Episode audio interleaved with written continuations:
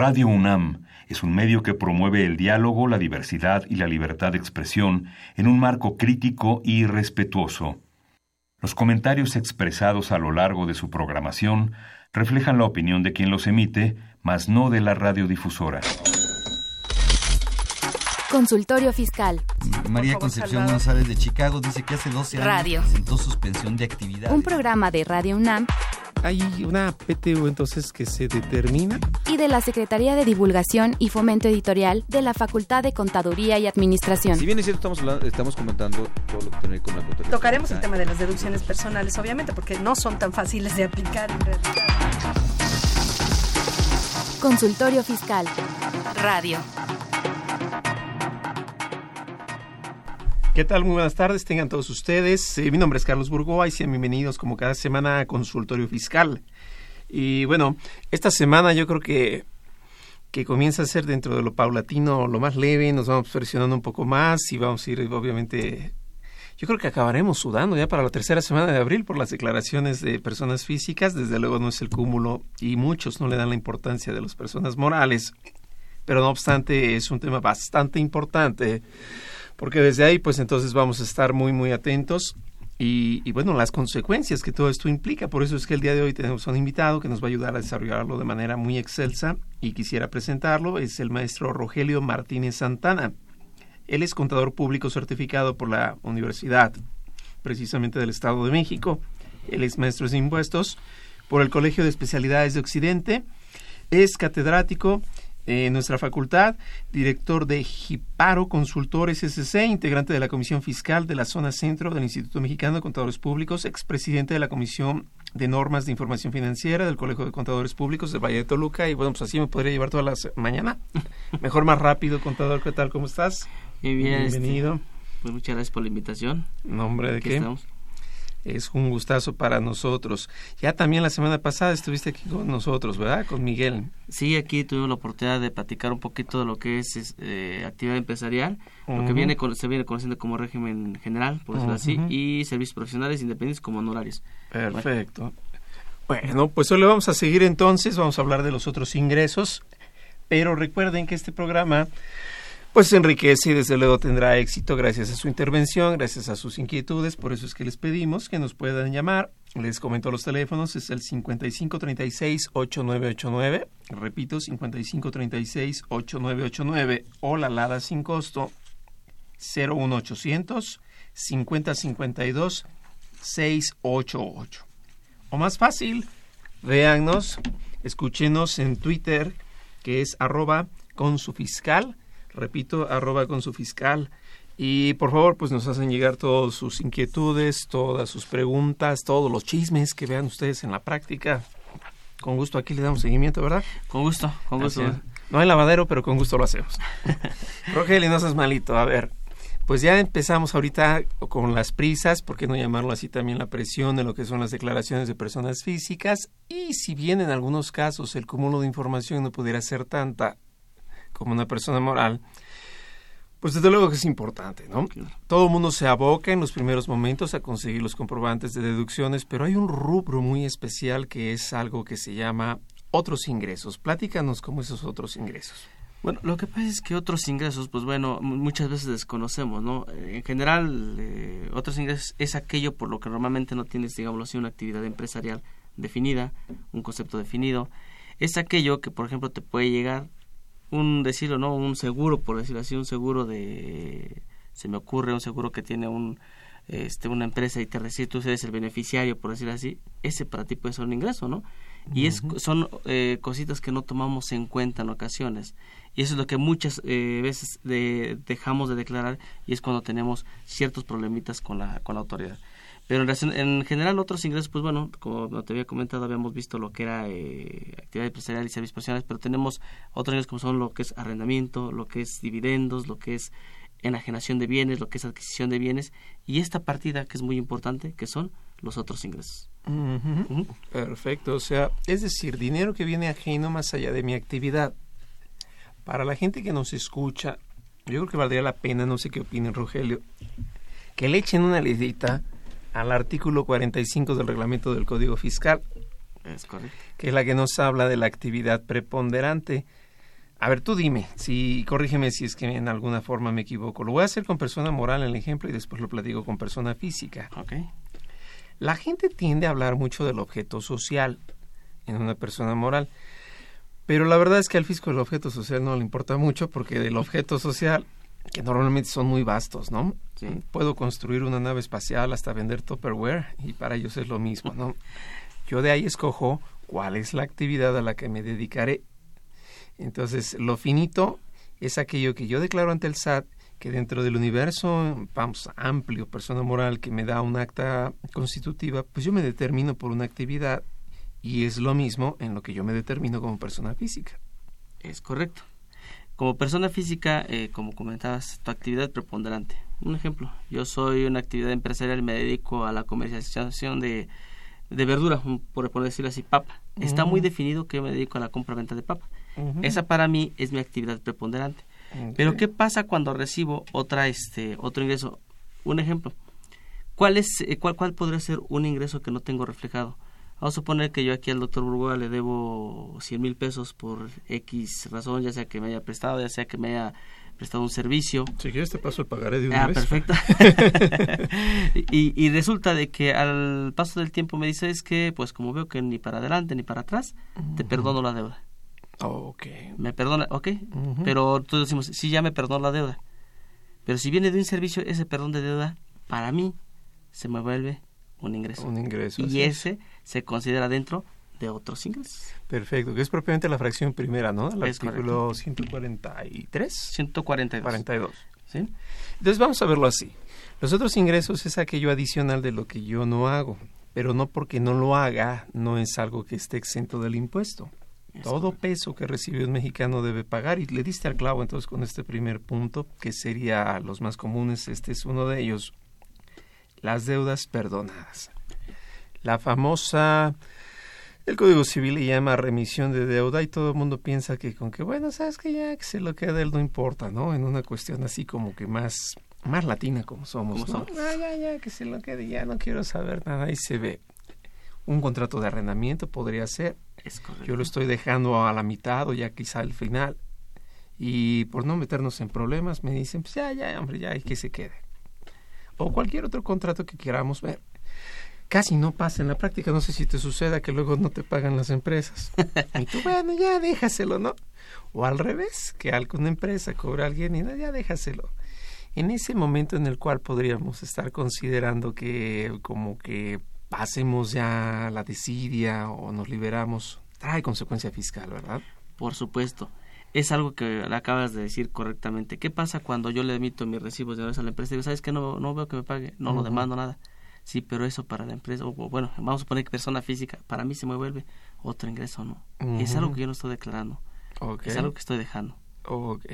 Para este tipo de casos, un poquito aterrizándolo en la práctica, Rogelio, am, ¿habrá algún documento idóneo? Porque ya ves que el 33 del reglamento del código señala que la contabilidad se integra por el registro y el documento que le acompaña o da soporte. ¿Habría algún documento idóneo o valdría simplemente con que se platicó? A lo que voy es esto.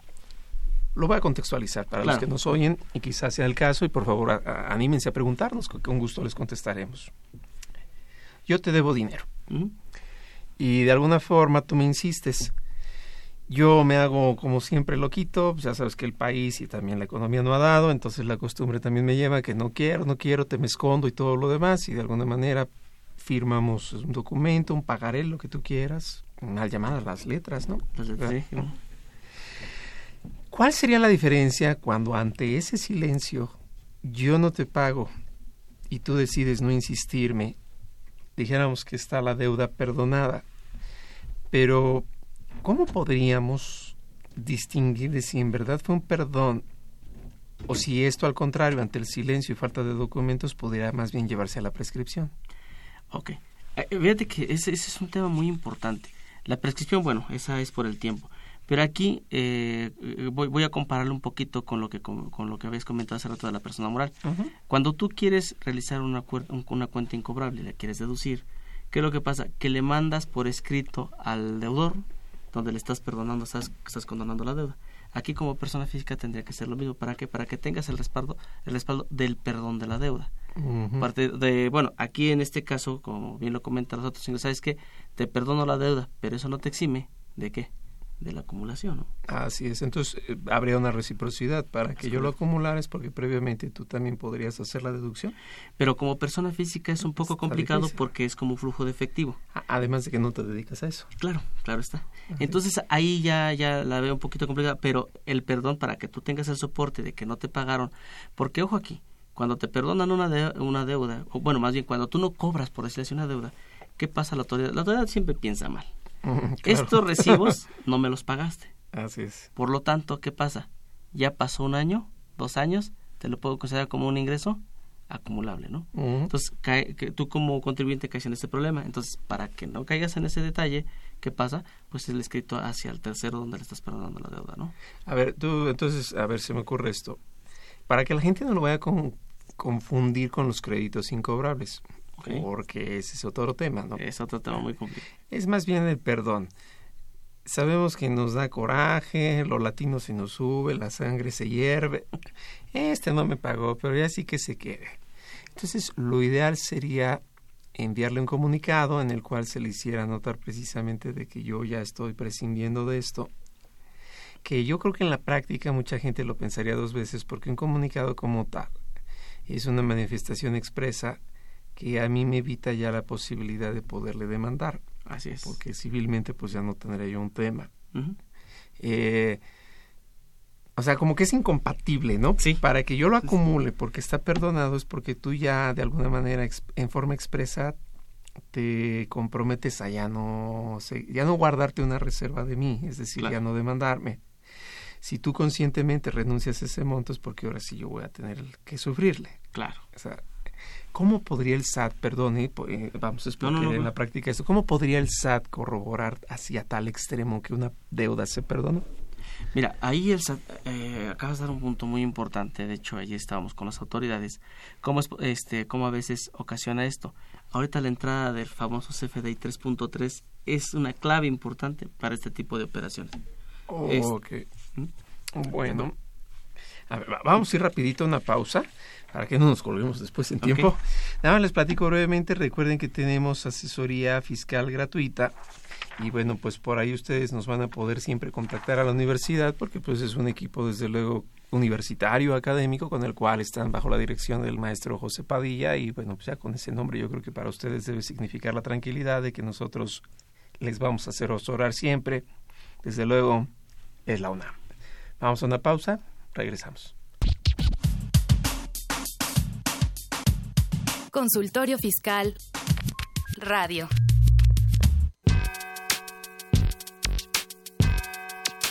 ¿Los impuestos le causan problemas? ¿Dolor de cabeza? Ay, ¿qué le puedo decir? ¿Problemas de estrés? ¿Malestar estomacal? Ay, ¿No puede dormir? ¿Cuenta ovejas hasta el infinito? Basta de sufrir. Nosotros tenemos la solución. La Facultad de Contaduría y Administración te asesorará en tus obligaciones fiscales, laborales y de seguridad social, tanto de manera personal como vía telefónica. Así es, ya no te preocupes por tu declaración anual. El Departamento de Asesoría Fiscal Gratuita, que se encuentra en la División de Estudios de Posgrado, te ayudarán en lo que necesites. oh, qué bien. ¿Y qué tengo que hacer? Solo tienes que llamar al 5550 7998. Y no solo te atienden de manera personal o telefónica, también contamos con correo electrónico. Sí, escuchaste bien. Correo electrónico. Escribe a consultoriofiscal@fca.unam.mx. Con toda la ayuda que tendrás por parte de asesoría fiscal gratuita, tus malestares se irán al Ve y escúchanos por Twitter, arroba. Llámanos, nos interesa tu opinión. Teléfonos en cabina 5536 8989. Lada 01800 5052 688.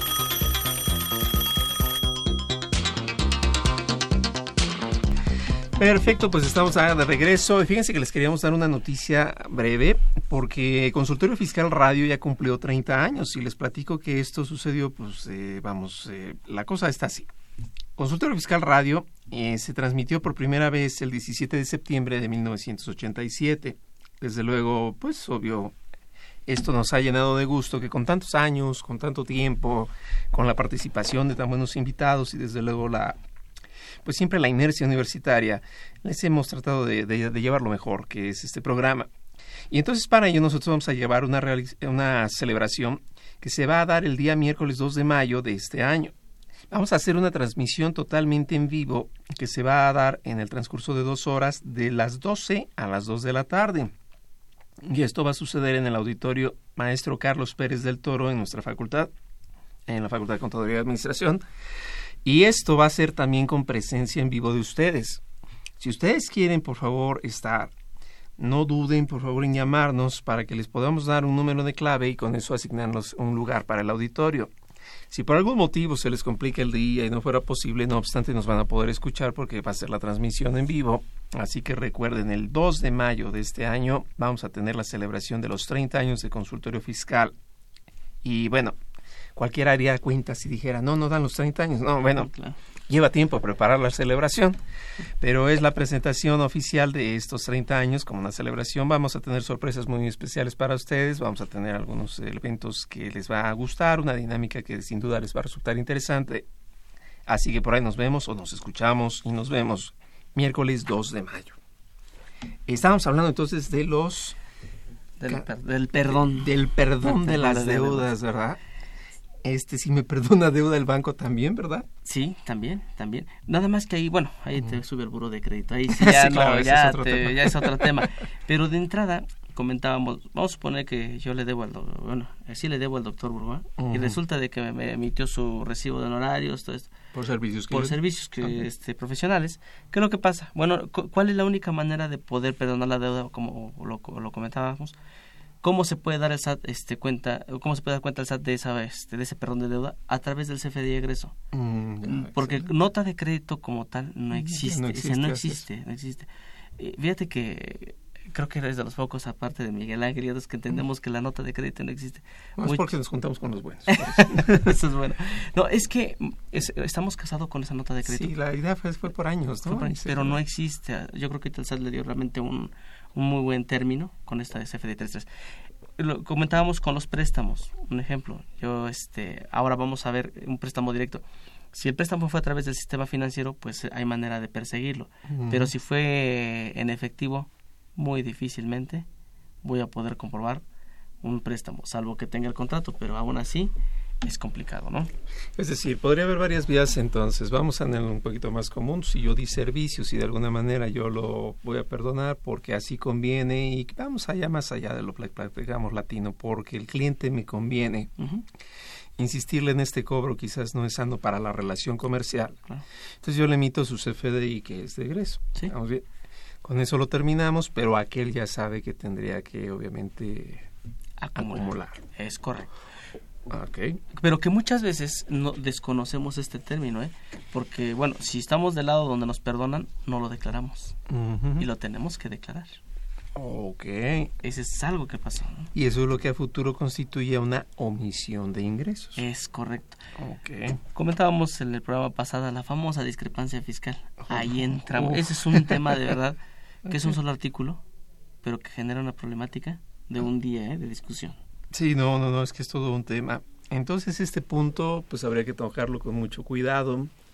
Si bien la eh, que me perdonen una deuda suena cómodo en lo financiero, en lo económico, en lo fiscal va a tener una referencia. Claro. y es porque esto pues, pega, ¿no? Claro, pega. Pega y lo desconocemos muchas veces, ¿no? Entonces, bueno, a eso nos enfrentamos cuando estamos hablando de otros ingresos. Ok, a ver, me gustaría tocar otro rubro. Quizás no me voy en el orden que lo establece la ley, porque pues no todas son las que nos pegan siempre, ¿verdad? No sé, Rogelio, si estés de acuerdo en que chequemos el de la fracción quinta, Con gusto. que habla de los dividendos o utilidades distribuidos por sociedades residentes en el extranjero, es decir, dividendos que vienen de empresas que están afuera. Claro.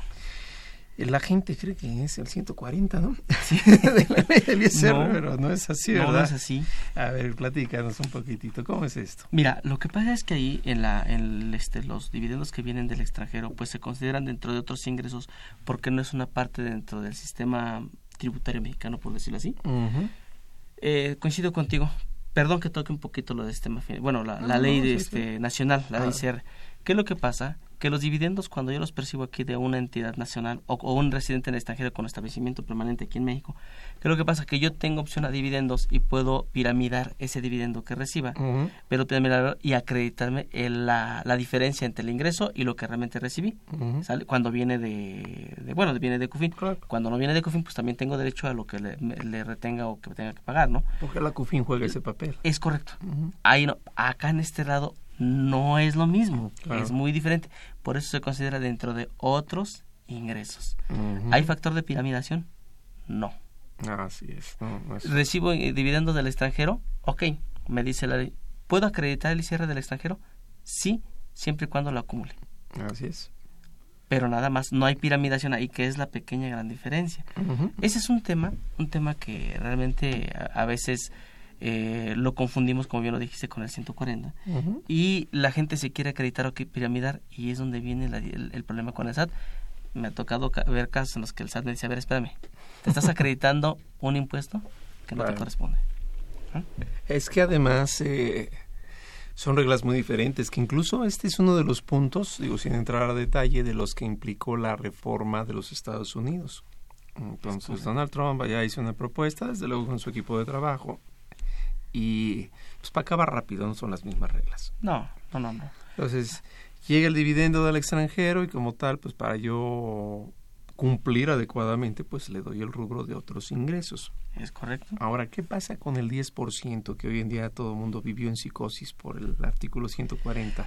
Hijo, ese 10%, todo mundo, mira, bueno, tenemos una ventaja cuando, cuando como personas físicas recibimos ese dividendo este, y viene de CUFIN antes del 2014, o sea, digamos hasta el 2013, no estoy obligado, bueno, más bien la, la, empresa o la entidad no está obligada a retenerme ese 10%, pero 2014 para acá, aunque yo reciba un dividendo que venga de CUFIN, la empresa está obligada a retenerme el 10%, pero ese 10% es pago definitivo. Así es. No te lo puedes acreditar. Ya no hay vuelta para atrás. No hay vuelta para atrás, o sea, es pago al SAT y adiós, o sea, ya es no no puedes eh, eh, disponer de si tú te la acreditas estás incurriendo en una falta y te eh, expones a una multa además de pagar actualización y recargos de ese impuesto, ¿no? Y... Sería como quererme deducir el ISR pagado, ¿no? Exacto. Perdón lo burdo de este esquema, pero es que sí, ya, ya fue, ¿no? Ya fue. Ese es definitivo, como su nombre lo dice. Ok. Entonces, en el rubro de otros ingresos, cuando caemos al punto de los dividendos, igual juega ese 10%. Igual. Ahí sí. Entonces, en, eh, acá en el, bueno, pero en el extranjero no tenemos esa, bueno, porque como lo acabas de decir, son reglas diferentes. Puedes acumular, sí, tal vez sí, y lo puedes acreditar, pero hay que cumplir, hay otras reglas. Nada más que, en, aquí estamos hablando de la retención del 10% definitivo, ese sí, no hay vuelta atrás, este, mi querísimo doctor. Entonces, la gente a veces nos confundimos y no lo queremos acreditar, ¿no? No, sí, es que incluso alguien por ahí, no sé si este, nos está escuchando nuestro amigo Jesús Milla, que él decía que a la ley ya creo que se le iba a llamar este ley del 10% y del impuesto sobre la renta, ¿no? Una cosa así. En la lógica de que es algo que pues en definitiva se debe pagar. Y para los que nos escuchan, recuerden que es el segundo párrafo de esa fracción quinta en donde se hace mención abierta del 10% por el cual pues debiera en alguna forma pagarse, ¿no? O sea, no, no es un tema... Si al dividendo del extranjero se le eximiera de ese 10%, perdón, pero caeríamos en una inequidad. Claro. Y hasta estaríamos hablando de una discriminación para los que no tienen ese tipo de, de rubros, ¿no? Claro. Sí, no hay, digo, e, esa es una de las, bueno, yo lo pongo un ejemplo y lo comparo un poquito con el IVA, ¿no? ¿Qué es lo que pasa? ¿Por qué ha caído o por qué la economía mexicana en la, zona fronteriza ha tenido tanta problemática? Por la disminución, lo que acaba, la reforma que hizo este señor, señor Trump, pues le afectó a la economía mexicana en la zona fronteriza. ¿Por qué? Porque, ¿qué es lo que pasa? Con el IVA aumentaste en su momento elevaste la capacidad de, este, de adquisición, por decirlo así, sale, muchos dicen, sabes que me sale más barato irme del otro lado, el producto está más barato, por decirlo así. Siempre lo han dicho, ¿no? y eso es lo que generó, y aquí pasaría lo mismo, ¿no? Fíjate que qué bueno que el que lo platicas, rápido un comentario, en la gente que vive allá en Tepachula, a quienes yo mando un cordial saludo y en ocasiones la universidad ha participado también con la UNACHA, ya nos comentaban que hay una cerveza que se llama Gallo como que es típica de Guatemala. Entonces se vende en Tapachula, pues la cercanía, mm, vamos, el producto va y viene. Pero que los guatemaltecos, nuestros compatriotas de allá, pues se cruzan la frontera para comprar la cerveza y se regresan para pues, tenerla en su país, ¿no? Claro. Como que sale más barata en México.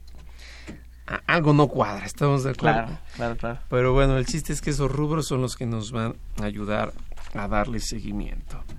Eh, bueno, tenemos ya varias preguntas. Si no tienes inconveniente, Rogelio, Claro. las vamos a ir platicando porque si no, pues después nos vamos a quedar como político y se nos van a ir acumulando. Nada más vamos a una pausa rapidito y comenzamos con las preguntas. Consultorio Fiscal Radio.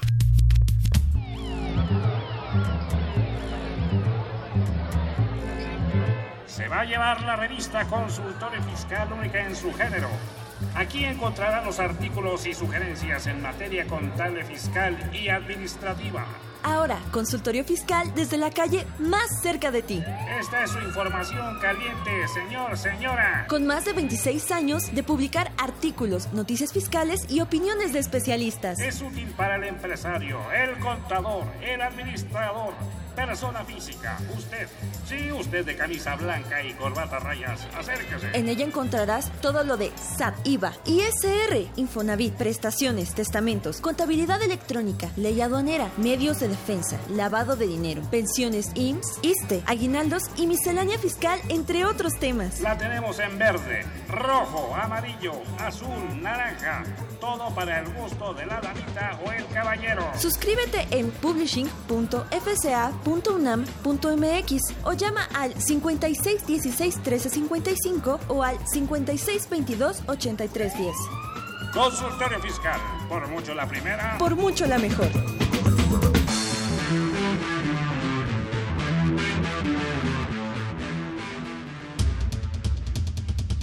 Invertir. Para aprender. La Facultad de Contaduría y Administración de la UNAM, a través de su División de Educación Continua, invita al sector público y privado a formar parte de sus múltiples cursos. talleres y diplomados sobre temas de contaduría, administración e informática, con el objetivo de promover la vinculación universidad-empresa-gobierno. Así que ya lo sabes, prepárate en Liverpool 66, Colonia Juárez, Distrito Federal. Informes 5533-1617 y 5533-1618. O si lo prefieres ingresa a la página dec.fca.unam.mx.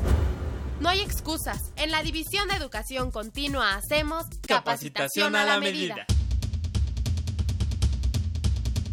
Ve y escúchanos por Twitter, arroba con su fiscal.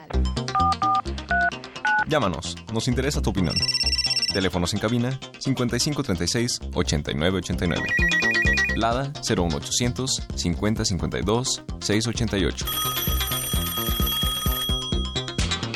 Bueno, pues ya estamos de regreso y eh, recuerden, les platicaba yo regresando al corte pasado que el miércoles 2 de mayo de este año vamos a tener un programa conmemorativo con la celebración de los 30 años ya de nuestro programa Consultorio Fiscal Radio. Por favor, llámenos si quieren estar presentes en el auditorio Carlos Pérez del Toro.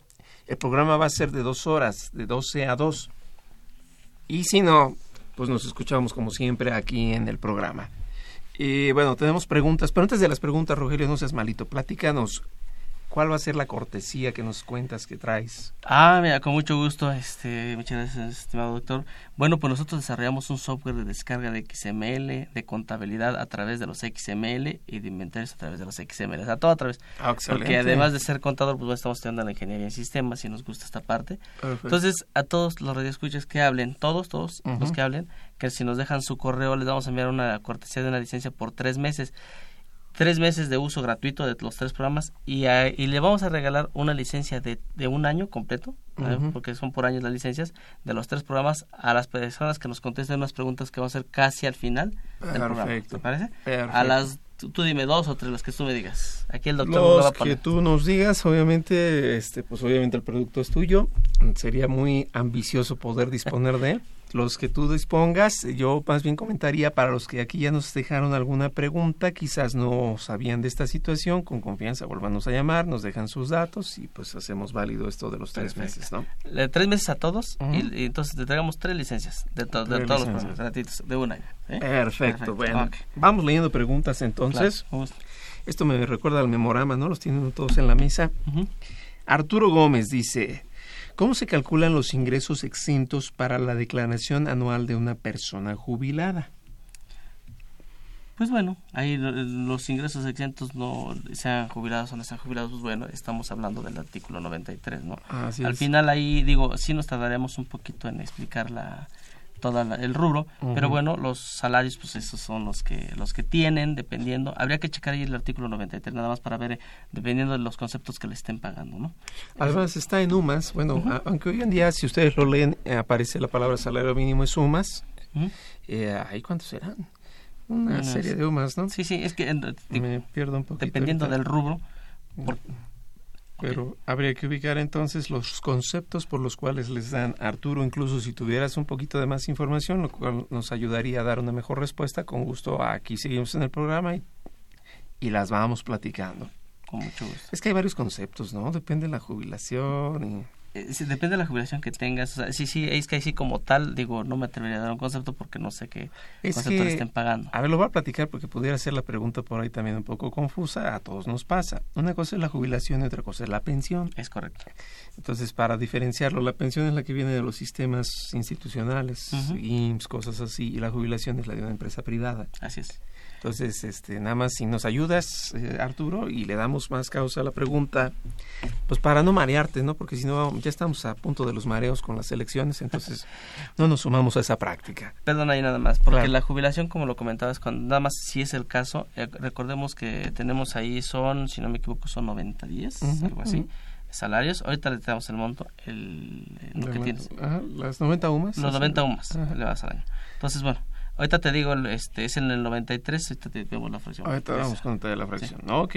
Agustín Narváez González nos dice, ¿cuándo vence el plazo para la declaración anual de personas físicas? Bueno, pues esa nos, nos dan el regalo del Día del Niño para todos aquellos que seguimos siendo niños o que llevamos el niño dentro. Pues el día En el buen 30 sentido de del- en el buen sentido de la palabra. sí, sí, sí, para que no se malentienda en el buen Sí, sentido de la no, palabra. no, porque la interpretación es básica. Sí, es, es básica. Entonces, este, el- lo, lo que nos, es el día 30 de abril. Que va a caer en lunes, ¿no? Estaba viendo El ahorita lunes, el calendario. Va a caer en lunes. Entonces, pues nada más estemos atentos de que el día 30 es la base. Por ahí hubo ruido, como le llaman los economistas, que no estaba precargada bien la información por parte del SAT. Que usted disculpe, pero ya se va a precargar y bueno. Eh, ¿Me permites hacer un comentario? Claro, Fíjate claro. que ahí hay un detalle, eh, porque veo algunas preguntas que vienen relacionadas a ello. ¿Qué es lo que pasa ahorita con la precargada? Y muchos me, me han, me han estado mandando mensajes. ¿Sabes qué, Rogelio? Es que lo que pasa es que mucho, eh, el SAT me dice que me, devo- me devolución no procede, pero tengo todas mis facturas. Mucho cuidado ahí, por eso les hice la promoción del, del programa este de descarga de XML, porque en ocasiones el SAT, fíjate, y yo lo estuve analizando, te carga todas las deducciones personales que pagaste en efectivo. Entonces son las que, se te, que te considera. Y como lo que es pagado en efectivo, ¿qué pasa? No procede hasta que la autoridad lo cheque, entonces por eso te está deteniendo tu, Mm, tu, ya. tu, tu devolución. Ahora. ¿qué es lo que pasa cuando tú cambias? Porque tú las puedes cambiar, ya ves que te da la opción de cambiarlas. Si las cambias, no te las regresan automático, pues se, se tarda 10 días Mm. en checar que realmente proceda el comprobante que te estás manejando. Y que el comprobante esté bien, ¿no? Sí, que esté Porque bien. Si estuvo mal timbrado, no me refiero por parte de la autoridad, sino que por ahí le falló alguien a quien lo emitió. Es Quizás todos sabemos que existe, pero el sistema no lo reconoce como tal. Sí, en, en algún momento comentábamos, y yo lo escuchaba aquí a Miguel Ángel y a- aquí al doctor Burga, comentaban la forma de pago y el método de pago de las facturas. Y posible muchos, muchas eh, este, personas no le tomaron en cuenta eso, porque el SAT te dice, ponle por definir. Todo, por definir. mundo le pone por definir. Bueno, créanme que tuvimos una plática con las autoridades y me dice, todo lo que venga por definir, nos estamos reservando el derecho Claro. de tomarlo en cuenta, porque yo no sé si lo pagaron bien o no. Entonces, por definir. tengan que, eh, si, si es por cheque, por transferencia en efectivo, le tienen que poner como tal, nada de otra cosa. Si es en parcialidades o es en una sola exhibición, tiene que ir como tal. Y lo que dices es totalmente cierto. La gente vivió en la comodidad por la prisa del día a día de ponle por definir, pero ese definir ahorita me está costando. Es correcto. Ese por definir yo a todos todos mis clientes, todas las personas que me este me da, eh, ceden el honor de poder llevar su contabilidad, asesorarlos, les digo ese por definir no lo manejes. O sea, adquisiciones o gastos generales, si estamos hablando de deducciones personales, el concepto que le corresponda porque por esa situación es que el SAT te está deteniendo tu devolución. Es como en la contabilidad, diferencias por encontrar, ¿no? Es correcto. Bueno, vamos a una pausa, regresamos y seguimos platicando de las, eh, bueno, las partidas, está mal dicho, los otros ingresos. Regresamos. Consultorio Fiscal Radio.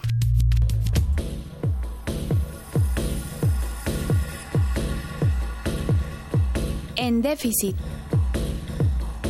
con José Silvestre Méndez.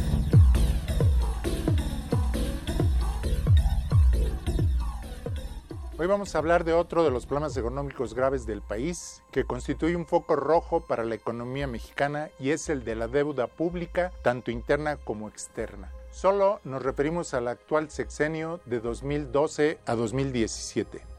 Conviene precisar que al ser deuda pública, la pagamos todos los mexicanos con nuestros impuestos. La deuda pública interna es la que tiene el sector público con acreedores, bancos e instituciones financieras localizados en el país. La deuda pública externa es la que se contrata con instituciones financieras internacionales localizadas en el extranjero. Los datos oficiales que se citan a continuación provienen de la Secretaría de Hacienda. La deuda pública interna del país pasó de 3.302.100 millones de pesos en diciembre de 2012 a 6.283.058.4 millones de pesos en diciembre de 2017, lo cual significa que esta deuda aumentó 90.3% durante los primeros cinco años del sexenio. El incremento absoluto fue de 2.980.958.4 millones de pesos, con un incremento promedio anual de 596.191.7 millones de pesos. La deuda pública externa del país pasó de 121.081.4 millones de dólares en diciembre de 2012 a 192.347.5 millones de dólares en diciembre de 2017 lo cual significa un incremento de 58.8% en 5 años, con un aumento absoluto de 71.266 millones de dólares, con un incremento promedio anual de 14.253.2 millones de dólares. Si se suma la deuda pública interna con la externa al 31 de diciembre de 2017, el total de la deuda pública del país era de 10.286.748.6 millones de pesos, es decir, 10.3 billones de pesos, que quiere decir millones de millones, lo cual es equivalente a 519.882 millones de dólares.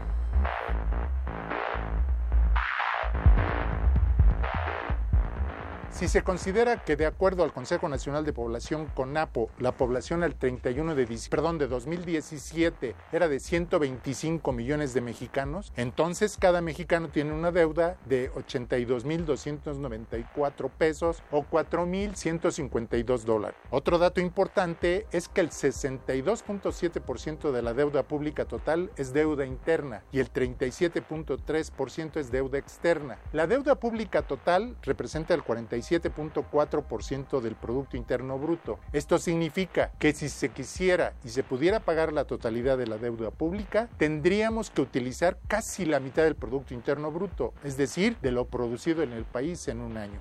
Un asunto preocupante de la deuda pública es el pago de la misma, es decir, el servicio de la deuda que incluye intereses y amortización del principal. El servicio de la deuda pública interna de 2013 a 2017 fue de 12.184.885 millones de pesos, 12.2 billones de pesos, que fue sacado del presupuesto público para el pago de la deuda y que se podría utilizar para otros asuntos como la educación, la salud de los mexicanos o para la reconstrucción después de los sismos. El servicio de la deuda pública externa de 2013 a 2017 fue de 49.685 millones de dólares, lo cual significó la salida de este importante monto de divisas al extranjero que también podrían servir para mejorar las condiciones de vida de muchos mexicanos. El total del servicio de la deuda pública, tanto interna como externa, en los cinco primeros años del sexenio de Peña Nieto, ascendió a 13.169.642 millones de pesos, 13.2 billones de pesos, equivalentes a 664.462.3 millones de dólares. Una increíble sangría de recursos públicos que, repito, pagamos usted, su familia y yo, y que seguirán pagando nuestros hijos y nietos. Dejo para la reflexión algunas preguntas. ¿Todos los recursos obtenidos por el gobierno por medio del endeudamiento interno y externo se aplicó en forma honesta para lo que se tenía presupuestado? ¿O hubo desviación de recursos en forma ilícita? En nuestro próximo programa tocaremos el tema de la reforma energética. Muchas gracias.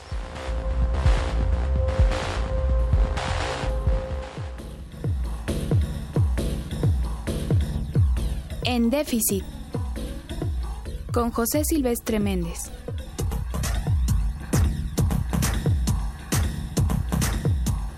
Ve y escúchanos por Twitter, arroba con su fiscal. Llámanos, nos interesa tu opinión. Teléfonos en cabina 5536 8989. Lada 01800 5052 688.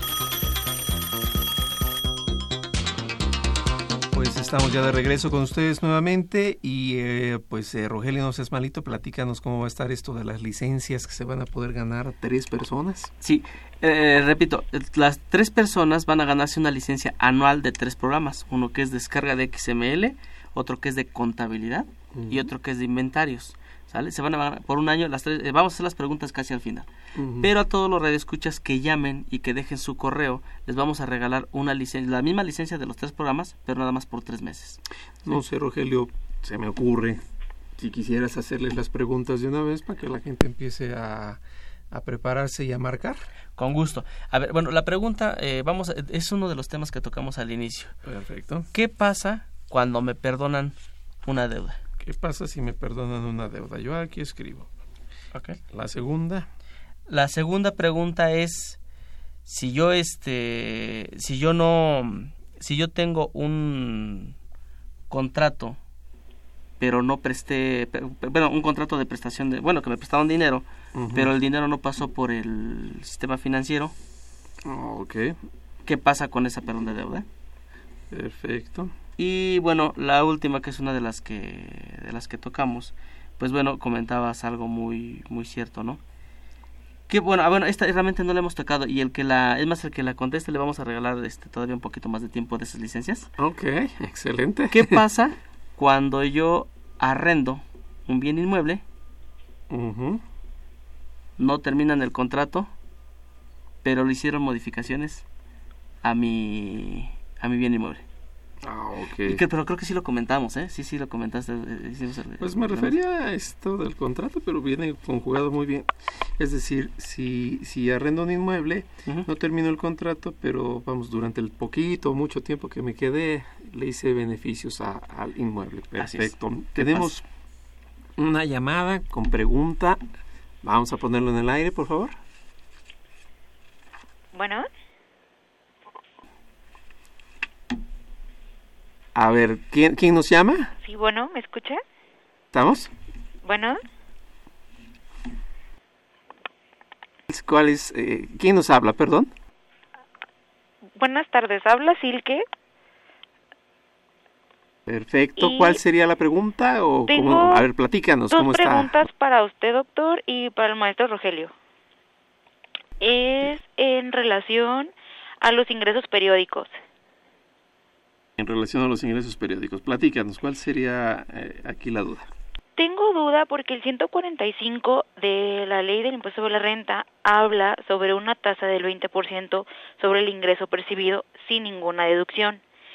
Entonces, eh, tengo dudas si ese el 20% se va con, a pesar de que dice que es un, un pago provisional, en realidad no sería un pago definitivo por ser algo periódico y por ser periódico ya se supone que puedo no suceder.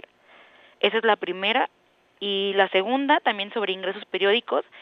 El segundo párrafo del 145 habla sobre los pagos provisionales eh, acerca de eh, situaciones de que se obtengan periódicamente ingresos de sobre los mismos ingresos esporádicos, pero al ser esporádicos, al ser periódicos y los pagos provisionales no se estaría entendiendo que es una actividad preponderante del contribuyente, entonces ya no sería, ya no tendría cabida en este apartado, en este capítulo. Bien, con respecto a la primera pregunta que nos realizas, eh, Silke, eh, que creo que sí, Silke es la que la Este, eh, efectivamente, el 20% que te hace referencia el, el, artículo 145 es un pago provisional, pero no es definitivo. Porque como bien lo comenta, eh, lo comentábamos al inicio, eh, tú tienes la obligación de declarar, de, perdón, de presentar tu declaración anual por los otros ingresos. Eso es muy importante. Entonces, se te toma cuenta como un pago provisional. Con respecto a lo que dice de la segunda pregunta de, ese segundo párrafo de 145, coincido contigo, ya se podría considerar como una actividad preponderante, porque si tú lo sigues considerando como un ingreso esporádico, la autoridad te puede requerir precisamente la diferencia, porque recordemos que aquí ya tendrías que declarar conforme a ingresos y deducciones, o sea, estarías hablando de una base de impuesto a la renta. Sí, pero si vamos a suponer lo haces por tres meses esporádicos y después ya no este ya no lo manejas, pues sí, desde mi particular punto de vista, salvo la mejor opinión de aquí del doctor, creo yo que sí eh, podrías estar todavía dentro de esos ingresos esporádicos. Creo que creo pensar que aquí el tema es la ley que no es muy clara porque no dice cuándo es esporádico y a partir de cuántos meses ya es esporádico. Claro. Eh, a ver, si que lo voy a platicar y tú dime si queda contestada la pregunta, y desde luego con el aval aquí de nuestro invitado, el maestro Rogelio. Como la ley no, no señala con precisión a partir de cuándo ya es accidental o esporádico, imagínate 12 meses accidental, ay, ¿cómo te accidentas? Entonces habría que remitirnos en forma residual, yo lo llamaría así, a la 45 del reglamento del Código Fiscal, y si el valor de estos me dan la preponderancia en la actividad, pues obvio ya viene siendo un cúmulo. Pero ese es tan solo un criterio. Eso es por valor. Porque en tiempo si es mes, mes, mes, mes, mes, pues como que ya me suena también la principal. No sé cómo, cómo lo veas. Sí, sí, sí, sí. Aquí, bueno, podríamos caer en esa situación y podríamos determinar, ya depende del criterio. Pero también coincido aquí con el doctor, pues puede ser que si está mes, mes, mes, pues ya se podría decir que es una actividad preponderante, ya no se podría considerar como esporádico, ¿no?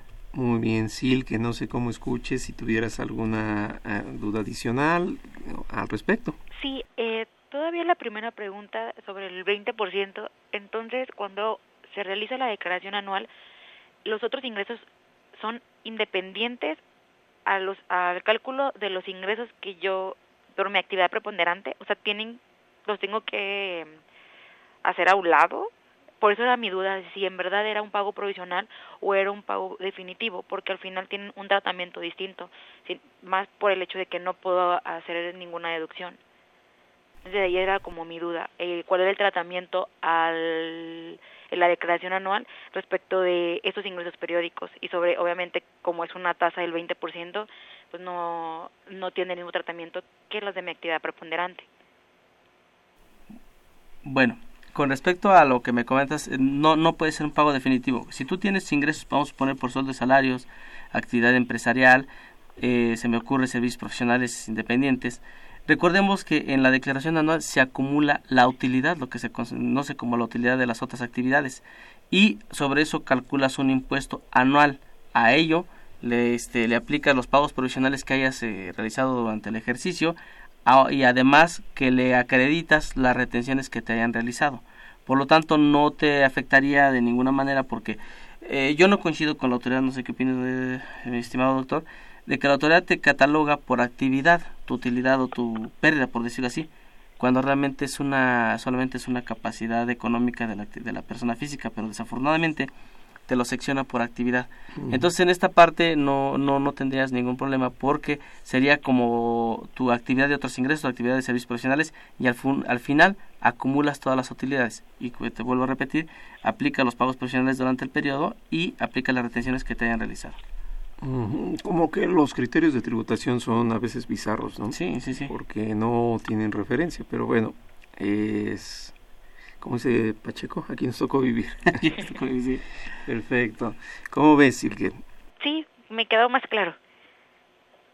Pues muchas gracias por la, la pregunta. No, y a seguimos entonces a, a ver cómo nos van a ir con las anuales, ¿no? sí, muchas gracias. Eh, muchas gracias, vamos a una pausa y regresamos. Y cualquier duda, ya saben, aquí seguimos.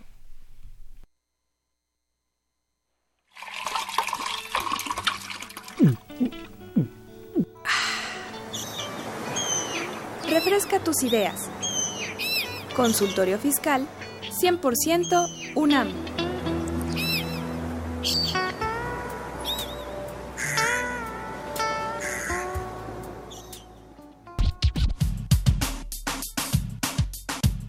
Consultorio Fiscal Radio. Los invitamos a que nos vean en la radio. Y nos escuchen por televisión. Consultorio Fiscal, radio y televisión. En el 860 de AM y en la barra de Mirador Universitario Coe. Abordamos los temas de tu interés como impuestos sobre la renta, Declaraciones, testamentos, pensiones, seguridad social, estímulos fiscales, discrepancia fiscal, régimen de incorporación fiscal, entre otros temas. con destacados especialistas en la materia. Los miércoles por Radio UNAM. Los jueves Y los sábados por TV UNAM. Véanos en la radio. Escúchenos por televisión. Ve y escúchanos por Twitter, arroba con su fiscal. Llámanos, nos interesa tu opinión.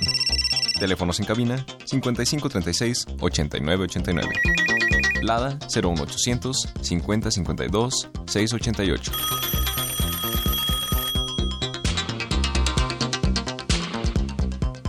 Estamos de regreso. Eh, a ver, no seas malito, Rogelio. Voy a repetir las preguntas para que se lleven la licencia. Dice la primera, ¿qué pasa si me perdonan una deuda? Abusados, creo que está sencillita. La segunda, si yo tengo un contrato o un préstamo, un contrato de préstamo, pero el importe no se pagó a través del sistema financiero, es decir, fue en efectivo, ¿qué pasa? Y tercera, ¿qué pasa si estoy arrendando yo un bien? No terminó el contrato, pero independientemente de que me salga ya lo que todos hemos platicado, durante el tiempo que lo ocupé le hice mejoras al inmueble. Es decir, que hubo, ¿no? ¿Qué sucede por ahí? Y pues tenemos infinidad de preguntas, como dice el de YouTube, y muchas cosas. Entonces vámonos con Arturo Gómez, ya nos dijo un poquito más pistas, nos dice, ¿qué ingresos exentos para una persona jubilada que trabajó en el IMSS? Bueno, como comentábamos, eh, doctor, en el artículo 93, la fracción 13 es la que nos marca que tenemos hasta 90 salarios este mínimo, lo que viene siendo la UMA, por cada año de servicio prestado. Perfecto, que se elevó, ¿verdad? Que se elevó, sí, sí, sí. Porque esto antes era, uy, bien poquito, creo que eran 15 antes, Eran una cosa así. 15, 30 más o menos. lo recuerdo. Y entonces esto fue a partir de, ¿qué? 2012, una cosa así. que se empezó a elevar, claro. Empezó a subir la exigencia, por suerte nos llegó a este punto. Bueno, tenemos otra pregunta, Arturo, con confianza. Si todavía hay duda, ya sabes que aquí seguimos. Si no te la contestamos en vivo porque ya, ya terminó el programa, ten seguridad de que nos vamos a poner en contacto contigo. Sale. Ramón Martínez nos dice, en el tema de ingreso por acciones o conteo, el sistema del SAT está haciendo el cálculo de manera incorrecta. Arroja cálculos en contra del contribuyente. ¿Cómo se puede subsanar la situación en general o si se debe esperar hasta el día 30? No les recomiendo que se esperen hasta el día 30. lo que pasa es que aquí, lo que sucede, mi estimado doctor, es que el SAT te da dos opciones. Una, propuesta por parte del, digamos, de la plataforma del SAT y otra que la llenes manual. Lo que tienes que hacer aquí, si ya la llenaste con la propuesta que te da el SAT para el cálculo, porque ves que trae precargado todo, entonces ahí, si tú quieres corregir, posiblemente no te deje corregir. Lo que te recomiendo es que aquí que te vayas a manual y llenes correctamente. Y créeme que el SAT te lo va a tomar bien, porque de hecho las mismas autoridades están conscientes de que tiene fallas esa, esa plataforma. Por eso es propuesta, ¿no? Claro, claro, claro. Perfecto. Muy importante entonces, Ramón, por favor no esperes al 30, porque si no prácticamente pues estamos comprando ya recargos y vamos atentos. Ya se nos está casi acabando el tiempo, pero con gusto le seguimos, como dice Chente, hasta que ustedes aplaudan, seguimos cantando. dice Rocío Aguilar. Tiene duda del capítulo de enajenación de bienes. Si la contraprestación pagada es el importe que pagó más el IVA y si le aplica el tope de 175 mil pesos, aunque no lo utilizó para sus honorarios. Bueno, recordemos que si yo lo hubiese utilizado para honorarios, estamos hablando de un activo fijo. Una enajenación, estamos hablando de una utilidad. Aquí es eh, enajenación de bienes, tienes que tomar el costo. Eh, yo desde mi particular punto de vista sí deberíamos de tomar como tope 175 mil sin IVA. ¿Por qué? Porque recordemos que es el tope que te da para automóviles, independientemente sea tu actividad o no. Entonces, aquí, eh, pero es sin el IVA. El IVA es, este, no juega. no juega, no juega en esa parte. Okay. Sí, no, rapidito se llegaría, ¿no? A ver, Antonio Tercero Hernández nos dice, ¿qué quiere decir? Y no lo dijo peor, qué fregados, ¿no? ¿Qué quiere decir la clave 28? Método de pago. El SAT ha rechazado algunas declaraciones con esta clave. Ay, el método de pago, la clave 28. no me acuerdo, no traigo en la mente la 28. ¿Cuál es la 28? Disculpe. Okay. Porque no la traigo ahorita en la mente. Porque, bueno, es uno de los elementos que pide el CFDI, ¿no? Para darle precisamente como que la la deducción, de vida. No seas malito. Antonio, si tuvieras un poquitito de más dato, aquí seguimos, aquí seguimos. Ahorita... no, no, no, somos todólogos. No, o sea, no la traigo en la mente todas las claves de Está, está difícil. Bueno, más bien ahí, si nos ponen el dato, y Diego Olvera también nos hace una pregunta, perdón si las paso rápido, pero es para que no se nos termine el tiempo. Dice, soy ingeniero y trabajo dando clases en el Politécnico. Ah, pues felicidades a nuestros amigos del Poli. Y le pagan por salario. Estoy haciendo una maestría en una particular. Las colegiaturas que pagas son deducibles y cuál es el fundamento legal de la maestría no son deducibles porque cuando tú nada más trabajas por sueldos y salarios tienes derecho a las deducciones personales y aquí estamos hablando de que ya no sería ya entraría como una deducción personal. Sí, y aun cuando hay un decreto que de alguna forma los hizo deducciones eh, que salió con Calderón, ¿no? Con el presidente Calderón, se repite con nuestro presidente actual Peña Nieto, él eh, no llega a tal grado, ¿no? No llega hasta bachillerato la cuestión de, de las colegiaturas, pero como deducción personal. Así es. Nada más. Así es. E, es eso es básico. Una deducción personal ajena al 151 de la ley del ISR por decreto sería esta. Yo aquí te haría una recomendación, Diego. Más bien un, un tip para que igual tú lo puedas tener en cuenta y todos nuestros amigos que nos escuchan también. Porque esta deducción de colegiaturas, porque está dice, ¿no? Si por ahí se están acumulando transportes y a veces otro tema, ese sí es deducción personal si viene por ahí uniformes o si viene la inscripción, esa por favor me la hacen a un ladito, dice el SAT, solamente colegiaturas. Pero llega hasta bachillerato porque es el rubro o es el grado de obligación del Estado en la educación, es la educación obligatoria, pues hasta el bachillerato. Es correcto.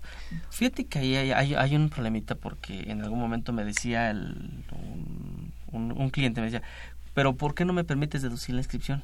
se supone que a, las empresas que dedican a la, a la educación les permite, bueno, es este, exenta, digamos, del impuesto, eh, del impuesto obligado, lo que es la inscripción y la colegiatura, bueno, porque es decreto precisamente, ¿no? Es un decreto que sacó nuestro expresidente. Y bueno, ahí está estipulado.